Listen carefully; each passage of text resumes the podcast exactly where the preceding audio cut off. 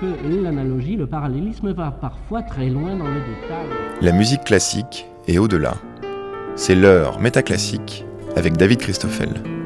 D'un côté, les ethnomusicologues semblent nous apprendre que certaines perceptions musicales peuvent être relatives aux traditions de par le monde, ou que des notions comme la consonance dépendent peut-être des cultures. D'un autre côté, les psychoacousticiens ont la réputation de vouloir fixer quelques données objectives sur l'écoute musicale et pourquoi pas des vérités universelles sur les rapports des humains au son harmonisé. Si un antagonisme aussi marqué peut se prévaloir d'être didactique, il porte une vision sans doute simpliste et donc trompeuse de ce que peut et doit faire la pédagogie.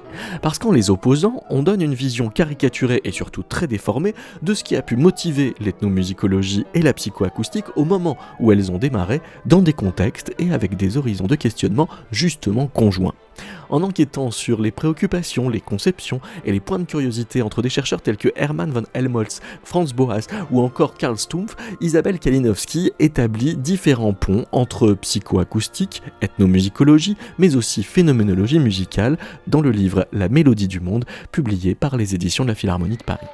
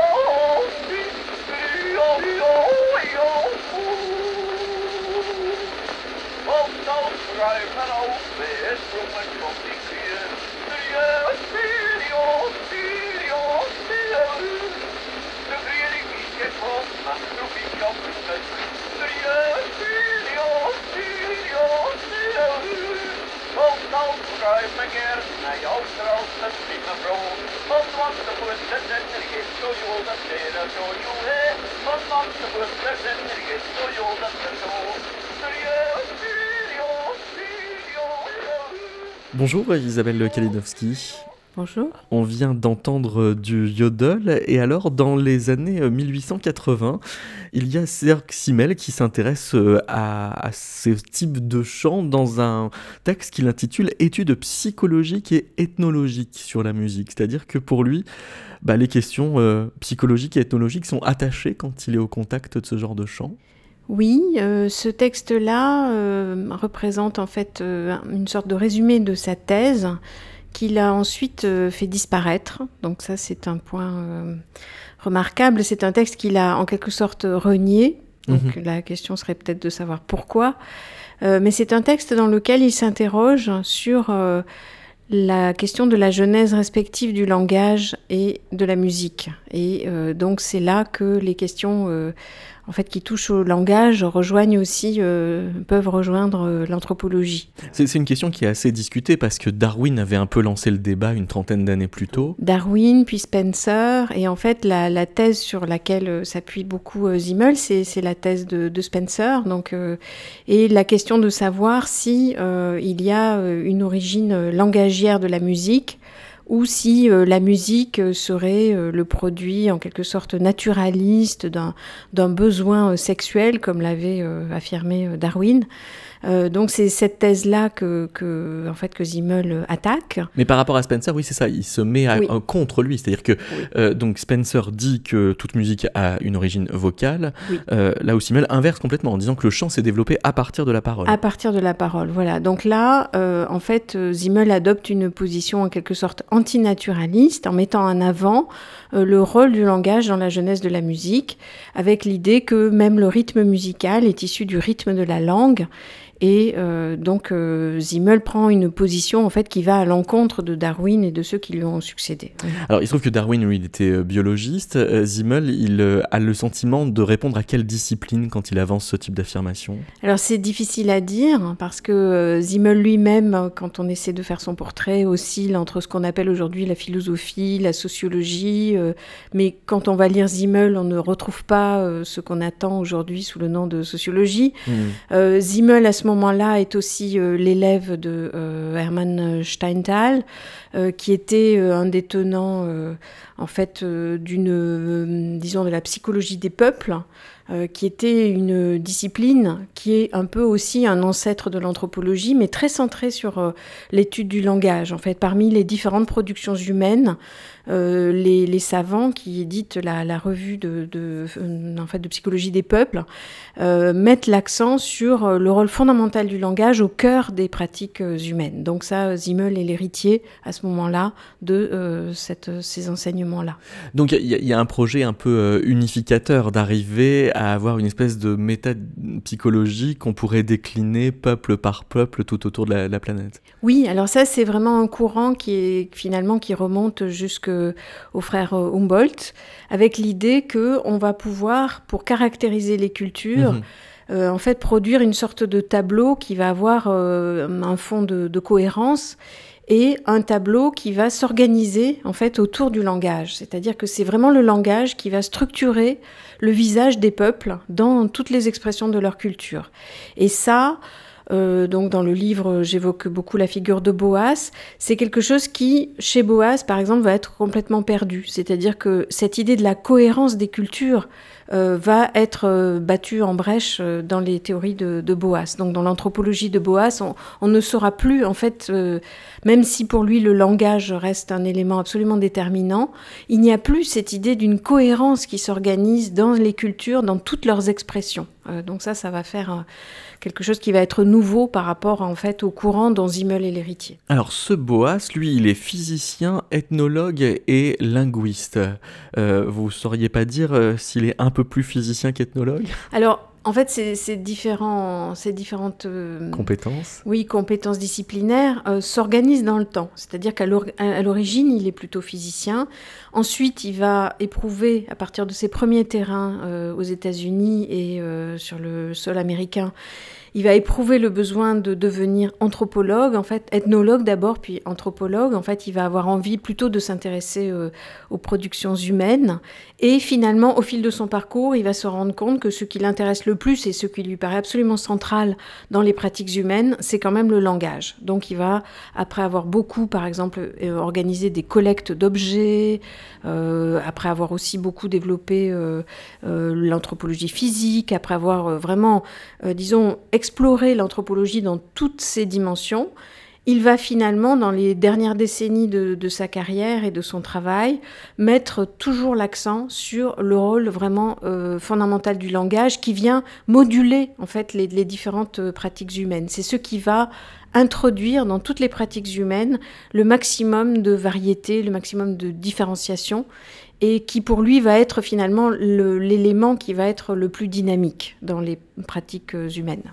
Est-ce que vous pensez que c'est parce qu'il s'est euh, un peu écarté des sciences euh, physiques qu'il en est arrivé à tirer euh, les conclusions que vous nous décriviez à l'instant, à savoir une vision peut-être un peu plus relativiste, moins universaliste du langage? Je ne crois pas, parce qu'en fait, Boas a constamment continué euh, sa pratique euh, de, de, ce qui se rapprochait davantage de la physique à travers euh, sa pratique de l'anthropologie physique. Il a continué à mesurer des crânes, à étudier les corps, à étudier, disons, l'influence aussi de l'environnement sur, sur les corps à travers des, des, grandes opérations statistiques. Donc Boas, en fait, n'a pas éprouvé le besoin de séparer les sciences dures et les sciences dites alors de la culture. Il a au contraire essayé de joindre ces deux, ces deux éléments scientifiques et il n'a pas fait partie de ceux qui, dans la lignée de Rickert, de, de Dilthey, ont voulu euh, séparer ces, ces, deux pans du, savoir. Donc on, on, peut dire que pour lui, il a continué en fait la pratique de ces différentes sciences et il a quand même essayé de les, disons, de les conjoindre. Donc euh, alors peut-être qu'il y, a des phénomènes, des, façons d'écouter la musique euh, derrière ces, théories. Si on reprend le, texte euh, duquel on est parti, études psychologiques et ethnologiques sur la musique euh, de Georg Simmel, il y a le thème de la monotonie qui est là, qu'il reprend en fait à, Spencer, qui dès les années 1850 parlait d'une grande monotonie qui était une façon de dire qu'il y a quelque chose de primitif dans toutes les musiques qui viennent d'ailleurs que d'Europe? Oui, peut-être pas dans toutes, mais en tout cas, euh, on, voit, on peut voir se profiler euh, de façon très manifeste derrière ce thème de la monotonie euh, un des grands schèmes de l'évolutionnisme de l'époque, dont Zimmel est fortement tributaire. C'est-à-dire que il y a l'idée, de même qu'on pense aussi les sociétés comme étant partie d'un stade que Durkheim va appeler mécanique pour aller vers toujours plus de différenciation avec la modernité. De la même manière, on va penser la musique comme étant partie d'un stade primitif où il y avait moins de différences et étant ensuite allé vers quelque chose qui va s'acheminer jusqu'à euh, l'harmonie en fait avec toutes ces, euh, disons, sa, richesse de, de, différences. Donc il y a vraiment l'idée, je crois que le thème de la monotonie chez Zimmel, on peut vraiment l'associer avec le fond d'évolutionnisme en fait qu'on rencontre chez lui. Oui, c'est-à-dire l'idée c'est que comme la différenciation devient plus ou moins synonyme du développement, euh, ça fait que là où il y a un développement moindre, et eh ben, on va penser qu'il y a de l'indifférenciation en quelque sorte. C'est ça l'idée. Et alors cette, ce, primitivisme dans, dans, leur, dans leur esprit, il veut dire quoi? Il veut dire que euh, c'est de la musique qui euh, manque, euh, c'est ça, de, développement? Alors, déjà, la différence entre Zimmel et les autres auteurs dont il est question dans le livre, c'est que Zimmel n'a pas tellement entendu. En fait, lui-même n'a pas participé à l'aventure de, des archives berlinoises, à la découverte des enregistrements qui permettaient de se faire une idée plus, disons, plus, plus, plus, plus concrète de, de ces musiques d'ailleurs. Donc Zimmel, en fait, est parti beaucoup, enfin, il n'a pas entendu ces musiques. Il s'est fondé beaucoup sur des récits de voyage, euh, sur des textes aussi qui sont des textes évolutionnistes. Et donc, on peut dire que le savoir de Zimmel sur l'écoute de ces musiques n'est pas un savoir de première main. Donc, d'où la facilité aussi à euh, les classer en termes euh, voilà, primitifs, civilisés. C'était d'autant plus, disons, immanquable que Zimmel n'avait pas directement entendu ces types de musique. Alors, nous mettons maintenant l'oreille dans ces archives berlinoises.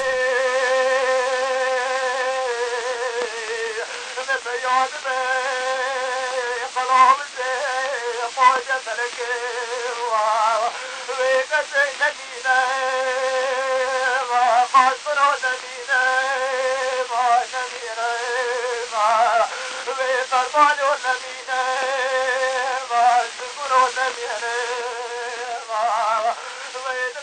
God.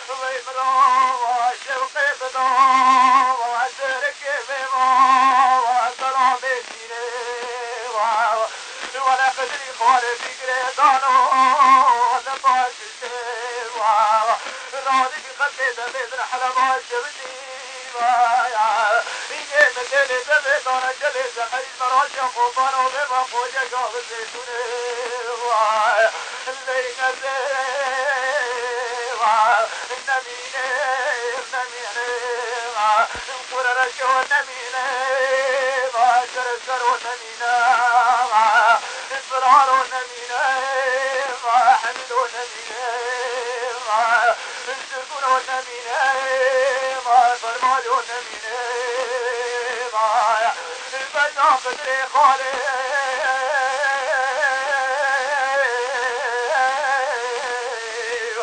ويبن الزرامي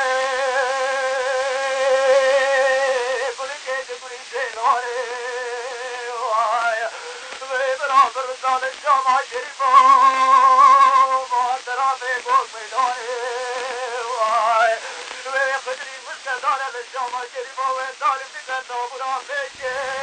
Isabelle Kalinowski, là on entend des enregistrements qui ont été euh, produits, on peut dire, par euh, ces archives euh, berlinoises, c'est-à-dire qu'avec l'invention du, phonographe, on a un nouvel outil scientifique à, plein régime qui est pris par un certain nombre de, savants.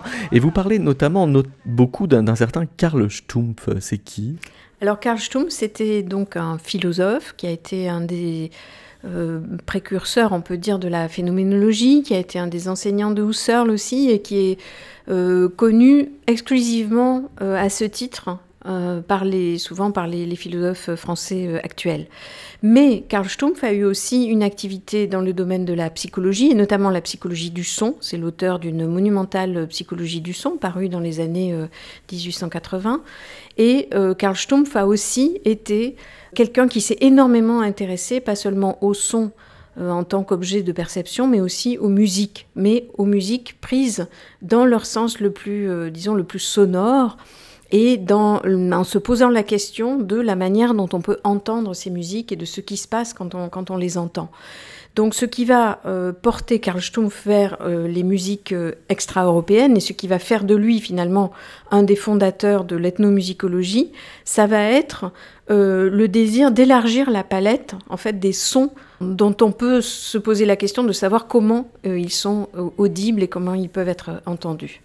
Alors, il euh, fait un texte qui fait une espèce de synthèse justement de ces euh, euh, théories des origines de la musique que l'on évoquait. Il en distinguait trois principales. Il y avait donc celle de Darwin, au commencement était l'amour, de Spencer, au commencement était le verbe.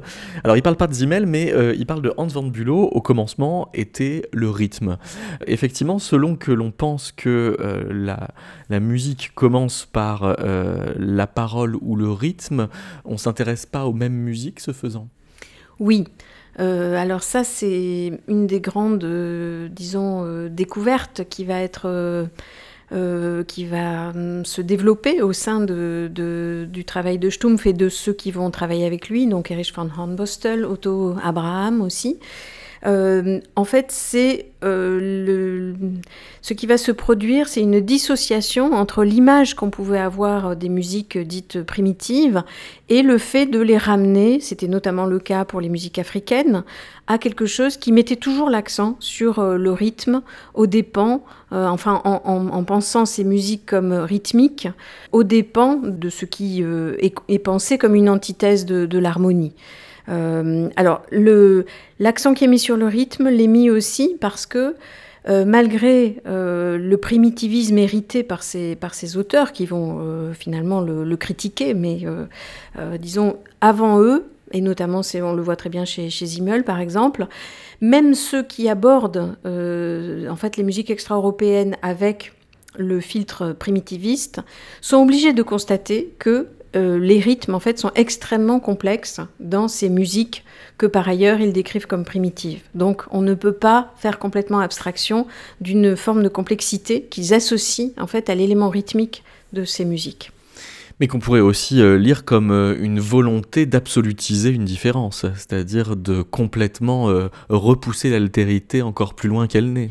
Absolument, et on voit très bien que ce qui se dessine derrière euh, cette insistance sur le rythme, c'est l'idée d'une antithèse avec l'harmonie. En fait, on veut, voilà, puisque l'harmonie, c'est le propre, euh, ça va être vu comme le propre de l'Occident. On a besoin de quelque chose qui, voilà, qui ne, ne relève, euh, enfin, relève complètement d'autre hmm. chose, et ça va être le rythme. Mais alors, ça, ça, mais cette, cette opposition va vraiment être, en fait, complètement contestée par Stumpf et ses, et ses collaborateurs. Donc ça, c'est ce qui va être intéressant. C'est-à-dire ben qu'ils vont voir, euh, en fait, dans le rythme, des éléments euh, qui pourraient se rattacher, euh, en fait, vraiment à, quelque chose qui relève de la mélodie. Donc, ils vont vraiment repenser le rythme à partir de nouvelles bases. Donc, ils vont faire voler en éclats cette opposition.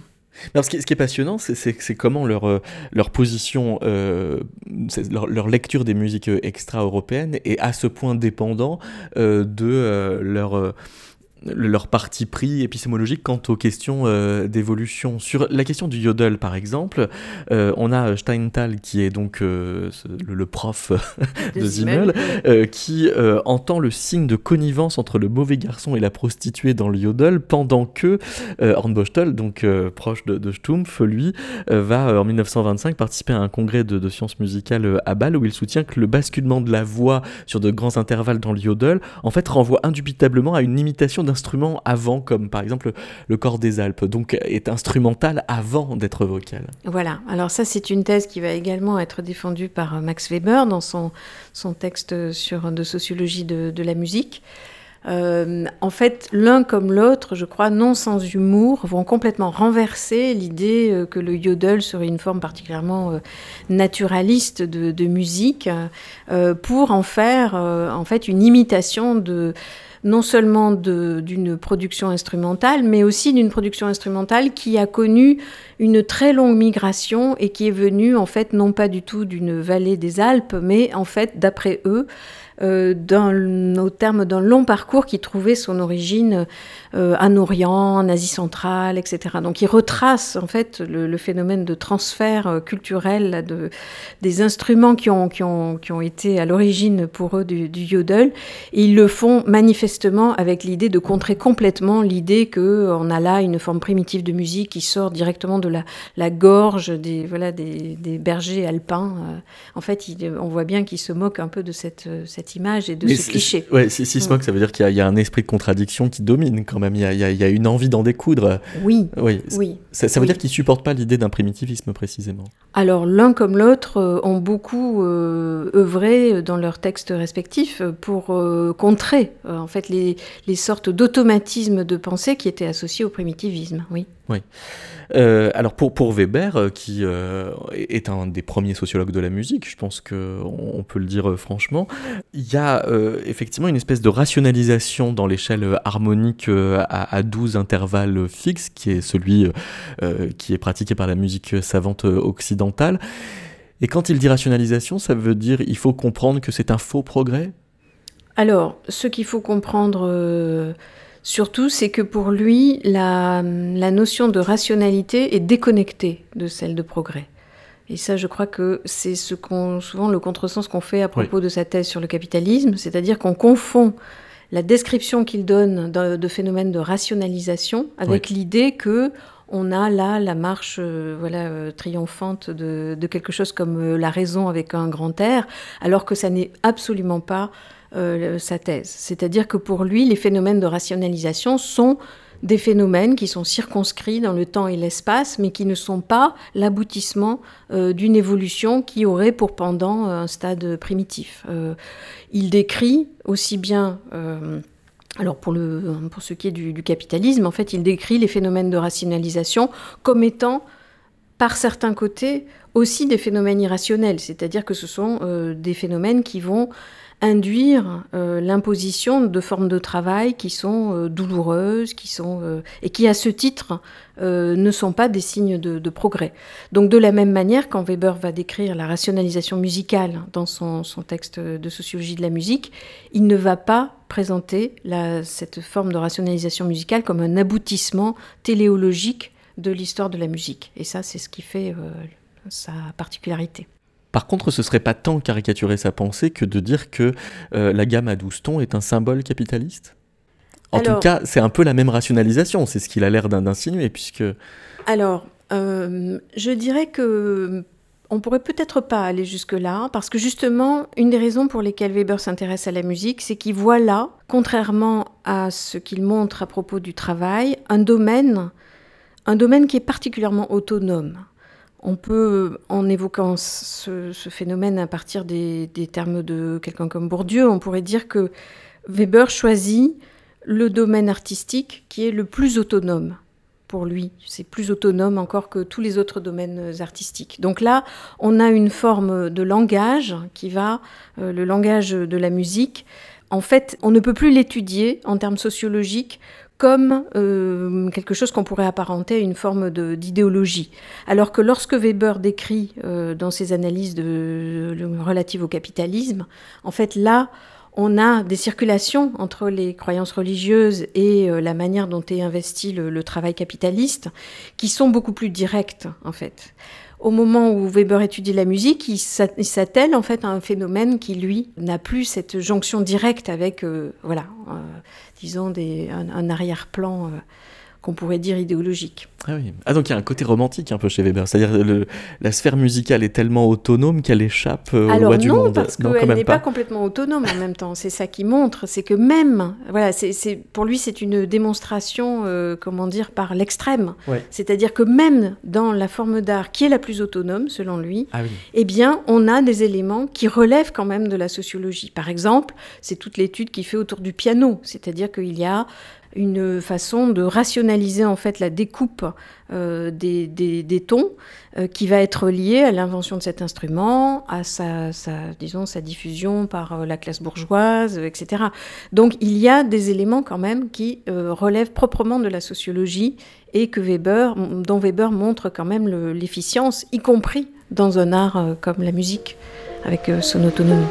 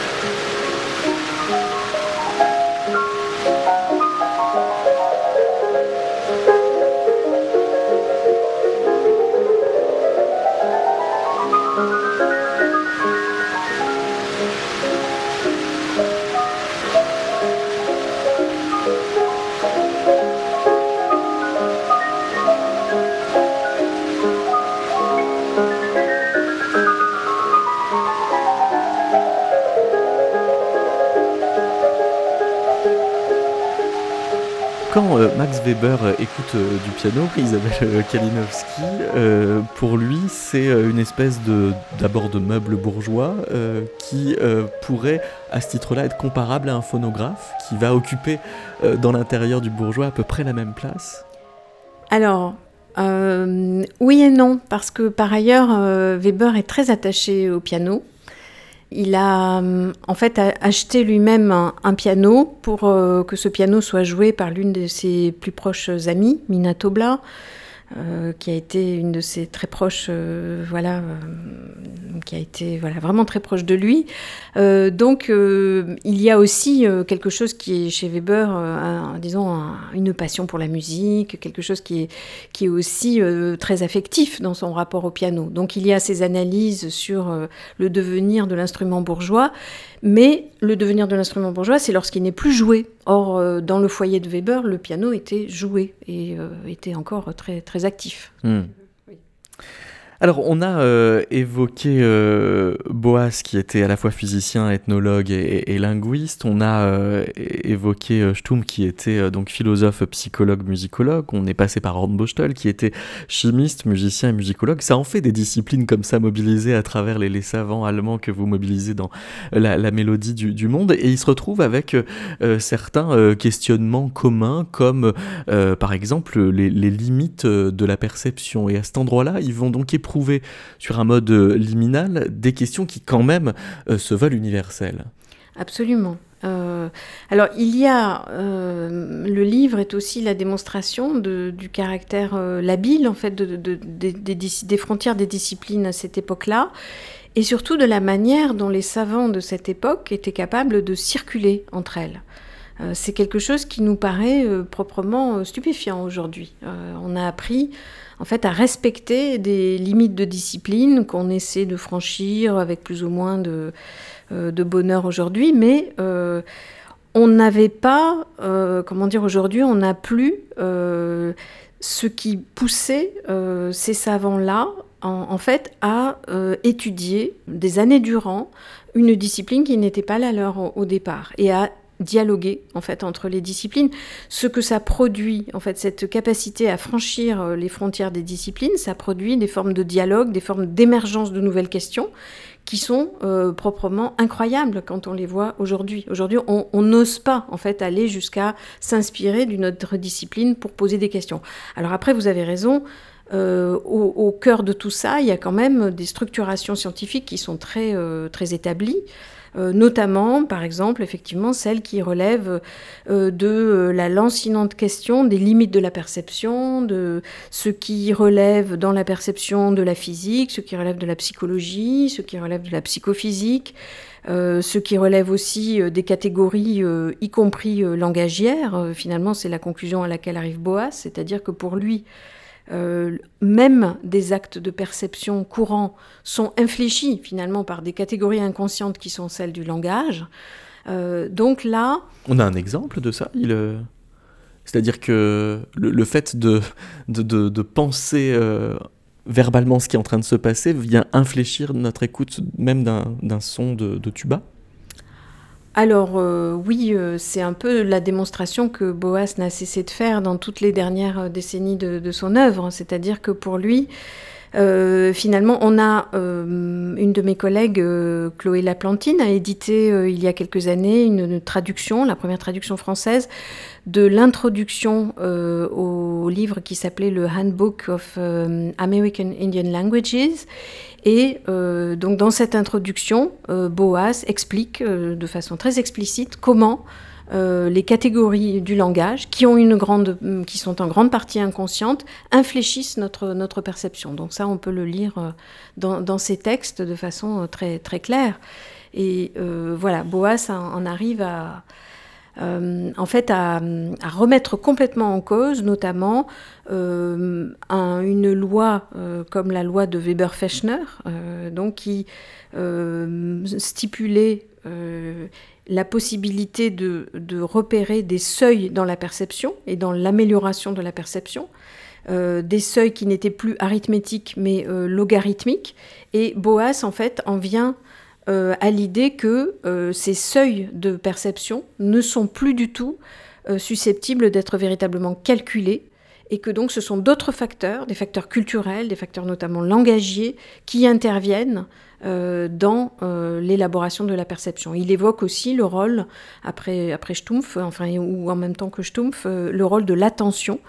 ça, c'est un thème très important pour eux. Oui, ça, c'est vraiment des pré-phénoménologues, parce que précisément, l'attention vient modifier l'horizon de nos seuils de perception. Voilà, oui. alors, et ça, on ne peut pas le, mesurer comme Fechner le, le désirait. Absolument. Donc, il y a des choses qui ne sont plus calculables. Voilà.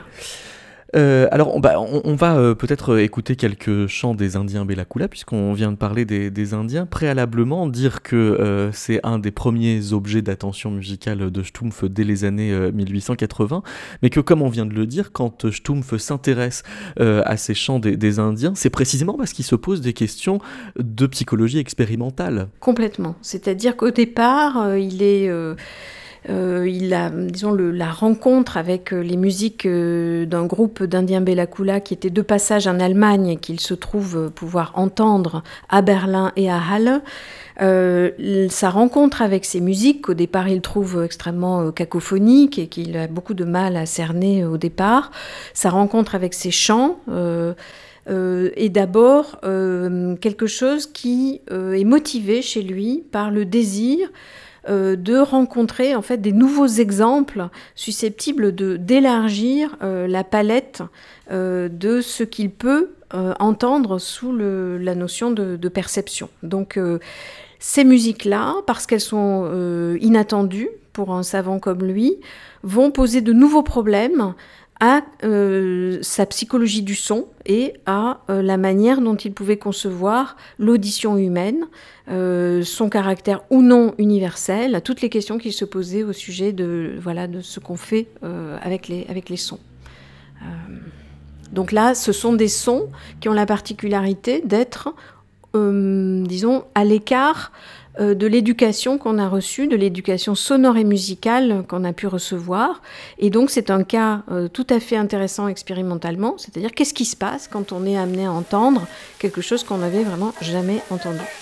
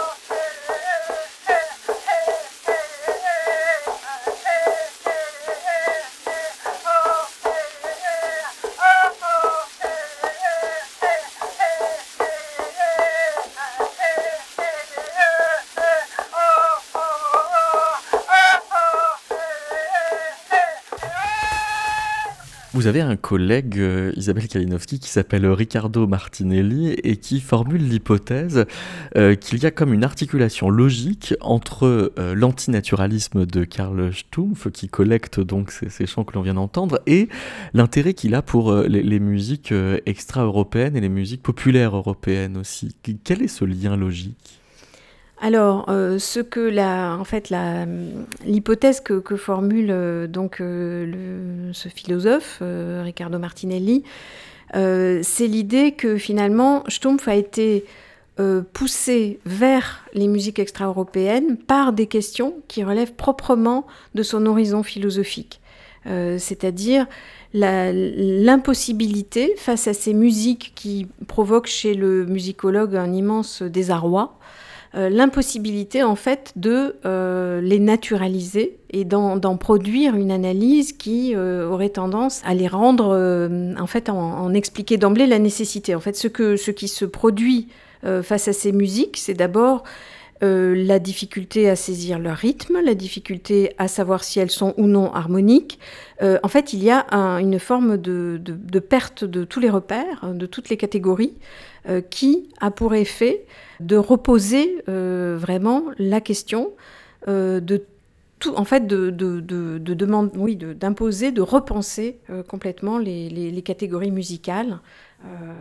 Parce que savoir si les musiques qu'on vient d'entendre sont harmoniques, quand on est à Berlin, ça, pose une question quasi aporétique puisqu'on a peur de faire une sorte d'euromorphisme quoi enfin de, de, projeter des catégories qui seraient euh, par trop européennes là où elles n'ont rien à faire alors que peut-être elles ont quelque chose à faire avec ces musiques quand même oui, alors euh, disons le problème se pose entre, euh, entre donc les savants qui entendent ces musiques en Allemagne, mais aussi des gens comme Boas et comme d'autres en fait des, musicologues américains qui avaient parfois fait euh, leurs études euh, en Allemagne. Je parle notamment de Theodore Baker, qui était un des premiers qui a écrit sur les musiques d'Amérique du Nord, les musiques indiennes. Et euh, chez Baker, par exemple, ce qu'on voit, c'est que Baker, à force d'écouter ces musiques-là, croit en fait déceler en elles des rudiments d'harmonie. Donc il pense que les musiques indiennes sont pré-harmoniques. Euh, il le pense, euh, disons, dans, son esprit, c'est quelque chose qui euh, relève en fait de la familiarité qu'il a acquise avec ses musiques et il finit par les entendre comme étant proto-harmoniques. Alors que, dans, disons, à partir de Stumpf et surtout chez Hornbostel, on va avoir un renoncement très net à l'idée qu'on doit ou on peut déceler dans ces musiques-là des rudiments d'harmonie et au contraire, on va avoir l'idée très importante et très développée par tout ce groupe, l'idée qu'il y a des phénomènes de projection. Et ce qui est remarquable dans leur euh, étude de la projection, c'est que pour eux, euh, ces phénomènes de projection ne sont pas euh, le produit d'une méconnaissance ou de quelque chose qui viendrait chez des personnes qui seraient très, peu familières de la musique, mais au contraire se produisent justement euh, chez des enquêteurs qui sont très formés à la musique, qui ont reçu une éducation musicale et qui euh, connaissent très bien justement l'harmonie. En fait, c'est euh, chez les enquêteurs les plus savants que le risque d'ethnocentrisme et de projection ethnocentrique est le plus grand. Donc ça, hmm. c'est ce que eux mettent en avant. Ce qui est assez logique, oui. Euh, qui euh, va aussi se, soucier de ce qui serait un phonocentrisme, c'est-à-dire d'une attention à ces enregistrements qui ferait complètement l'impasse euh, sur la dimension chorégraphique, par exemple, de ces chants. Oui, alors ça, on trouve ça euh, à partir des années 1910-1920. Euh, Bostel, notamment après avoir euh, assisté à des spectacles de Isadora Duncan, euh, commence à s'intéresser beaucoup à la question du geste et à la question de l'articulation entre musique et geste. Alors évidemment, la limite des enregistrements phonographiques, c'est que ils ne sont pas accompagnés d'une description et qu'on ne voit pas en fait comment euh, les instruments sont utilisés. Et ça, c'était une question qui se posait beaucoup à partir aussi des collections d'instruments qui avaient été collectées. Euh, en fait, ces instruments, pour l'école de Stumpf et pour des gens comme Hornbostel, étaient des instruments morts dont on ne pouvait pas finalement euh, disons, déterminer l'usage à partir du seul instrument. Donc souvent, ils se sont retrouvés face à des, disons, des interrogations devant des instruments en pensant que le seul examen de leurs propriétés techniques ne suffisait pas à reconstituer les modalités de leur usage. Et ça, ça rejoint finalement des constats que Boas fait lui aussi à partir de ses collectes d'objets, c'est-à-dire que Boas en vient euh, à un moment à considérer que on ne peut pas se contenter de collecter des objets, comme on l'a fait beaucoup dans les grandes expéditions euh, ethnologiques, sans collecter en même temps des commentaires et, disons, des euh, éléments langagiers venus de ceux qui sont, euh, en fait, ceux qui pratiquent ces objets-là, ceux qui, qui, les utilisent dans leur vie quotidienne et dans leur pratique.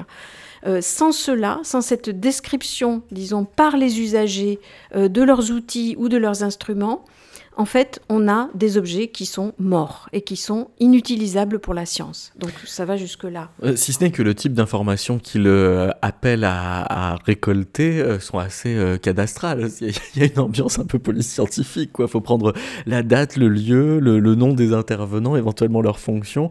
Mais on est loin des entretiens semi-dirigés pour savoir un peu même la valeur qu'ils prêtent à ces actions. Oui, c'est vrai que là, vous faites allusion à un questionnaire que j'évoque, Rand Bostel avait, avait rédigé à la destination des voyageurs qui partaient et qui, à qui on demandait voilà, de rassembler toutes sortes d'informations. Bon, c'est sûr que quand on observe ces questionnaires, effectivement, on est loin de, de voilà, de quelque chose qui serait... Euh, de l'anthropologie contemporaine, oui. Tout à fait. Et on peut dire aussi que euh, malgré ces considérations théoriques euh, sur la critique de, des collectes qui ne sont pas accompagnées des éléments de contextualisation, il est arrivé très souvent à Boas comme à d'autres de, d'omettre complètement de noter euh, ces éléments-là, de ne pas noter les noms de ceux qui chantaient, euh, de ne pas noter les lieux. Euh, voilà, donc eux-mêmes ne sont pas du tout exemples sur leurs propres recommandations. Voici bah alors un extrait sonore sans identification.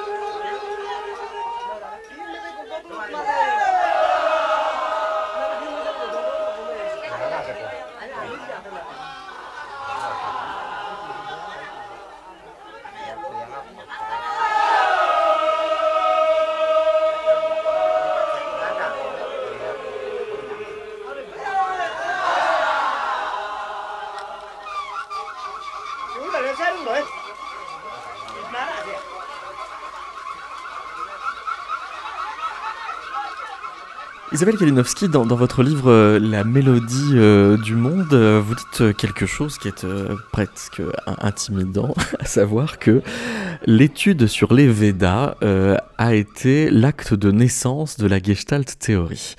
Avant de, défendre cette idée, est-ce que vous pourriez nous dire qu'est-ce que c'est que la Gestalt théorie? Eh bien justement, je crois qu'on peut mieux le comprendre à partir de...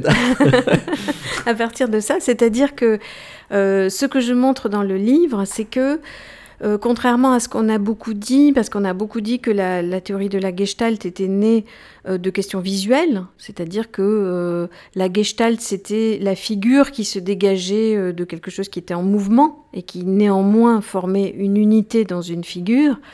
En réalité, cette théorie s'est beaucoup constituée à partir d'un cas qui est très particulier, c'est-à-dire la confrontation avec les musiques extra-européennes au sens où on n'arrivait pas à les analyser avec les outils de l'harmonie. Donc qu'est-ce qu'on fait quand on, doit renoncer à ces outils de musicologue pour analyser des formes de musique?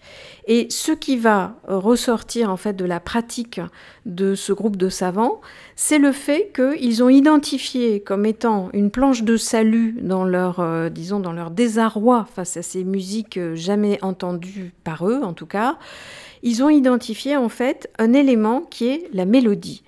Et ils ont bâti en fait toute leur analyse des musiques extra-européennes sur l'idée qu'il existait des formes de musique qui n'étaient pas régies par euh, des éléments hiérarchisés comme ceux euh, en fait de l'harmonie, mais qui étaient euh, en fait des éléments qui formaient une unité dans une succession. Et la mélodie, c'est un ensemble qui forme un ensemble à partir d'un certain nombre d'éléments dont on saisit qu'ils ont une forme de, cohérence. Euh, donc la définition de la, mélodie, ça n'est pas une addition de notes, mais c'est quelque chose qui se euh, révèle comme formant un ensemble. Et dans la découverte de ce, ce caractère de gestalt de la mélodie, euh, un article de Wertheimer, donc un des fondateurs de la psychologie de la forme et de la psychologie de la gestalt, a joué un rôle majeur. C'est cet article donc sur les musiques des Védas, qui sont des musiques qui étaient justement considérées comme les plus monotones du monde, parce qu'elles étaient parfois constituées simplement de une ou deux notes euh, ou trois notes. Et ce que montre Wertheimer, c'est que même dans ce cas absolument extrême, où on a une amplitude minimale, eh bien, il y a déjà des éléments de variation et il y a déjà euh, quelque chose qui euh, forme en fait euh, une, forme de mélodie. Donc là, c'est une démonstration, disons, à contrario, c'est-à-dire que même quand on a un matériau très peu varié, on peut quand même avoir déjà quelque chose qui va former une variation mélodique. Et c'est par là euh, en fait, que euh, prend corps cette idée de la, de la gestalt, qui, est un peu une idée mystérieuse, c'est-à-dire comment se fait-il que euh, une succession d'éléments, de notes, en fait, se révèle comme formant un ensemble. Et cela, les, savants de cette école le comprennent à partir de la mélodie. On arrive à déterminer, en fait, un, un, groupe de notes qui forment ce qu'on peut appeler une mélodie. Parce que le, paradoxe, c'est que cette Gestalt théorie, donc qui est euh, dans le champ de la psychologie de la perception, euh, a très peu de variants euh, interculturels, semble effectivement sortir une loi de l'esprit qui serait bonne pour tous les humains. Oui, absolument. Et donc c'est intéressant de voir qu'elle est née justement de la confrontation avec une différence culturelle qui était incompréhensible. Et ça, c'est voilà. Alors d'ailleurs. Si on, revient sur la question du rythme qu'on avait évoqué au début, eh bien, les rythmes auxquels vont être confrontés euh, ce groupe de, savants sont tellement complexes qu'ils sont obligés justement de s'appuyer sur les éléments qu'ils arrivent à peu près à repérer, qui sont ceux de la mélodie, pour savoir comment décomposer euh, les rythmes auxquels ils ont, ils ont affaire. Donc ils s'appuient en fait sur le... Ils, prennent appui sur la mélodie pour savoir comment sont scandés les rythmes des musiques qu'ils étudient. C'est-à-dire que décidément, hein, toutes ces euh, premières découvertes de, l'ethnomusicologie vont irriguer des, champs de savoir euh, euh, très partagés où des questionnements vont entre la physiologie, la, psychologie se, passer. Alors il y, a un auteur important de ces débats qui est un peu antérieur, qui dans les années 1860 écrit une théorie des sensations sonores qui s'appelle Helmholtz, que Stumpf va beaucoup lire. Et Helmholtz, alors ça j'ignorais, il affirme qu'il s'est efforcé de prouver que la construction des gammes et des formes harmoniques est un produit de l'invention artistique et nullement le résultat immédiat de la structure ou des activités naturelles de notre oreille. De sa part, on est étonné de lire ça. Tout à fait, on est étonné et c'est vrai que bon, l'essentiel de son œuvre est quand même euh, porté vers euh, l'idée de la possibilité d'une objectivation de ce qui relève euh, de la physique, de la physiologie, etc. Mais néanmoins, malgré ça, Helmholtz coupe court à l'idée d'une possible naturalisation complète euh, de la perception en affirmant qu'il y a euh, disons, des éléments qui relèvent vraiment de la création artistique. Ouais. Et, lui-même va dire il y, a, trois grands types de musique, il y a trois phases. La musique homophone, donc euh, il vise l'Antiquité, la, Grèce antique et, les peuples orientaux et asiatiques jusqu'à l'époque euh, contemporaine. Celle de la polyphonie, avec donc l'Europe des 10, 12e siècle, enfin les, moines cistériens, puis la musique harmonique occidentale. Mais il fait pas une hiérarchie pour autant. Voilà, et c'est ça qui est très intéressant, c'est que on aurait pu penser que Helmholtz allait dans le sens d'une naturalisation de l'harmonie, en fait d'une explication finalement physique et physiologique de la nécessité d'aboutir à l'harmonie. Or, ce n'est pas la conclusion qu'il tire justement, et c'est cet absent, enfin le fait qu'il se soit, euh, qu'il ait renoncé à cette conclusion-là, qu'il ait ouvert la porte à l'idée euh, justement de, la création musicale, qui euh, ouvre la voie aux découvertes qui vont ensuite être faites par, par l'école de, Stumpf. Et donc on réactive une question qui occupait pas mal les, philosophes de, de l'âge classique, qui est celle de la consonance. Oui qui revient euh, à, charge parce que là effectivement on a un phénomène sonore qui semble se présenter comme, euh, comme objectif et puis qui finalement à bien y regarder ne l'est peut-être pas tant que ça. Oui, oui, c'est alors justement ce qui va être intéressant dans le travail de, l'école de, de Stumpf aussi, c'est que on va reposer les questions relatives à l'harmonie à partir des nouvelles découvertes qu'on a fait, faites dans un domaine où on ne pouvait plus appliquer les, catégories de l'harmonie. Donc là, ensuite, ils vont reposer d'une façon complètement nouvelle les questions de la consonance et de la dissonance. Parce qu'il y, y, a tout euh, un débat aussi autour de, de Hornbostel à, savoir si euh, un, unisson est encore une diphonie si, si un son qui en a deux, euh, selon qu'on entend qu'il y en a deux ou un seul, et c'est, euh, ce serait de la consonance verticalisée comme ça, euh, on, en fait quoi de cette perception? Alors, euh, Bostel a été un quelqu'un qui a, qui a vraiment découvert beaucoup de choses et notamment il s'est intéressé aussi à la question de la spatialisation du son. Euh, donc il a aussi euh, essayé de voir comment s'articuler euh, la question du temps, la question de l'espace. donc il y a vraiment, je crois, des choses à découvrir dans, ces textes et la publication de La Mélodie du Monde va être suivie de ce qui aurait à l'origine dû la précéder, c'est-à-dire la publication d'une anthologie de textes de, en fait, de toute cette école. Ah oui, euh, au départ, c'était oui, qui est, toujours en cours. Oui. Voilà. Donc, vous a euh, proposé de faire le Ranfonerou. Oui, oui, absolument. Et donc euh, ça, ça va, c'est quelque chose qu'on est en train de préparer pour les éditions de la Philharmonie.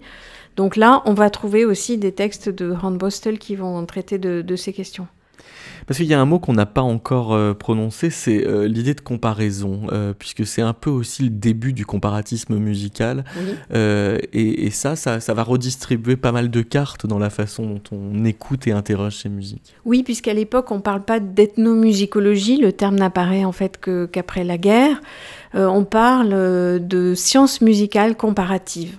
Et ce qui est très frappant, je crois, c'est que dans la manière qu'ont de concevoir euh, cette idée de comparatisme, euh, ces, savants-là, euh, eh bien, on voit tout de suite qu'ils essaient d'écarter ce qui serait une forme vraiment ethnocentrique du, de comparatisme. Donc, ils conçoivent d'emblée l'idée de la comparaison comme une idée qui n'est pas hiérarchisée et qui ne doit pas aboutir, ou en tout cas être guidée par euh, quelque chose qui serait conçu comme euh, l'aboutissement de l'évolution musicale. Donc ça, c'est une manière de concevoir le comparatisme qui est quand même euh, tout à fait intéressante. Mais qui cohabite avec des chercheurs comme Gilman, par exemple, qui va développer une méthode tonométrique, qui va quand même faire son Fechner de la musique, un peu, qui va essayer de, de mettre de la mesure dans tout ça pour avoir des valeurs bien absolues, de hauteur notamment. Oui, et ça, ça reste quand même très marquant, y compris pour toute cette école. Eux-mêmes publient sans cesse des tableaux statistiques, des hauteurs de son, ils mesurent. On voit peut-être qu'au fil de leur œuvre, ça diminue un tout petit peu, mais on a la passion de la donnée aussi. voilà, il y a une absolument, il y a cette passion de la donnée qui est, qui est, qui est vraiment omniprésente et qui reste chez eux très importante et qui déforme certains raisonnements alors qui euh, non? Enfin parce que d'un côté il se pose beaucoup de questions sur la, notation mais tout le temps qu'ils passent à, développer des dispositifs de, de notation on a l'impression que c'est du temps qu'ils ont en moins pour prendre du recul sur ce qu'ils collectent oui parce qu'ils ont quand même, ils sont marqués par cette idée qu'il faut tout, euh, disons, euh, euh, mettre en chiffres, que la véritable comparaison va s'appuyer sur des comparaisons de chiffres. Donc, le premier réflexe qu'ils ont face à une musique, et ils développent d'ailleurs une sorte de méthode standard face à l'écoute des, nouveaux enregistrements, qui consiste d'abord à pratiquer aussi la tonométrie. Enfin, ils sont très au fait de toutes les, questions de, hauteur musicale, de mesure des, des intervalles, etc. Et ça, ça continue d'être prédominant dans, leur, euh, dans, leur, euh, dans leurs travaux. Donc la, tonométrie, oui, c'est ça, c'est la, la, c'est la mesure objective de, de, la hauteur par les moyens donnés par la phonographie. Oui, oui. Et ils s'intéressent aux intervalles, voilà, pour voir si les intervalles sont constants, s'ils sont variables, si c'est les mêmes intervalles que dans les musiques qu'on connaît, euh, si on peut repérer justement, avec toujours cette idée quand même, est-ce qu'on peut repérer des formes d'harmonie? Est-ce que aussi sur les instruments, on a euh, des intervalles qui sont repérables et qui sont explicables?